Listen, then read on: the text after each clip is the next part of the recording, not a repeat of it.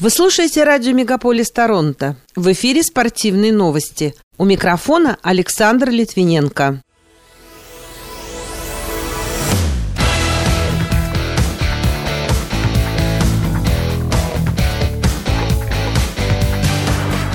Нечушкин и Панарин пока опережают канадцев в гонке бомбардиров Национальной хоккейной лиги. Канадские хоккейные команды проявили себя на прошедших выходных в рамках регулярного сезона НХЛ, но повезло не всем. Сборная России по боксу победила команду Кубы в Санкт-Петербурге. Российский теннисист Александр Шевченко сменил российское гражданство, а Роберт Шварцман дебютировал в Формуле-1 в составе Феррари. Эти и другие спортивные события Канады и России в этом выпуске на радио Мегаполис Торонто. В студии для вас работаю я, Александр Литвиненко. Здравствуйте.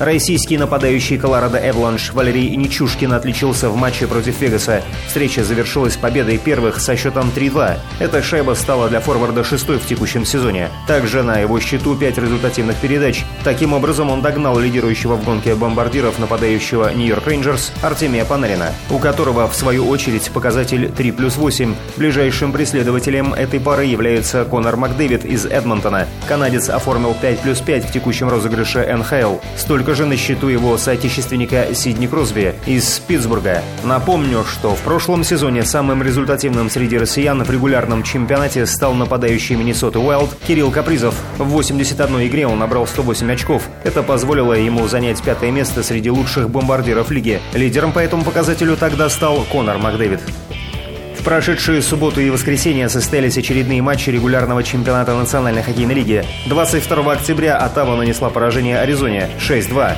Эдмонтон уступил Сент-Луису 0-2.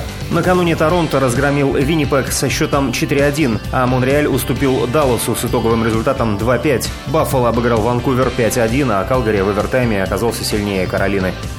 Камила Валеева уверенно выиграла короткую программу на стартовом этапе Гран-при России, который проходил в Москве. Олимпийская чемпионка в командных состязаниях даже без тройного акселя сумела больше, чем на 10 баллов обойти 15-летнюю Софью Акатьеву. У мужчин, благодаря высокой оценке за артистизм, лучший результат показал Михаил Калида. При этом он не исполнил единственный заявленный четверной. В соревнованиях спортивных пар яркое выступление продемонстрировали Евгения Тарасова и Владимир Морозов.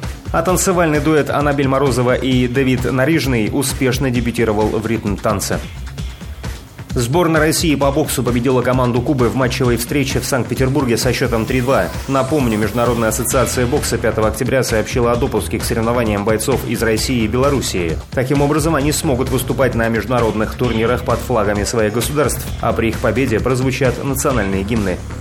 Российский боец смешанных единоборств Петр Ян у себя в социальных сетях прокомментировал поражение на UFC 280 в Абу-Даби. Как напоминает агентство РИА Новости, в минувшую субботу экс-чемпион промоушена в легчайшем дивизионе сенсационно проиграл американцу Шону О'Мелли раздельным решением судей, что вызвало большое несогласие у болельщиков и экспертов. Отмечается, что это поражение стало для Яна вторым к ряду и третьим за четыре последних боя. Российский теннисист Александр Шевченко объявил о выступлении за Казахстан, об этом сообщает агентство ТАСС.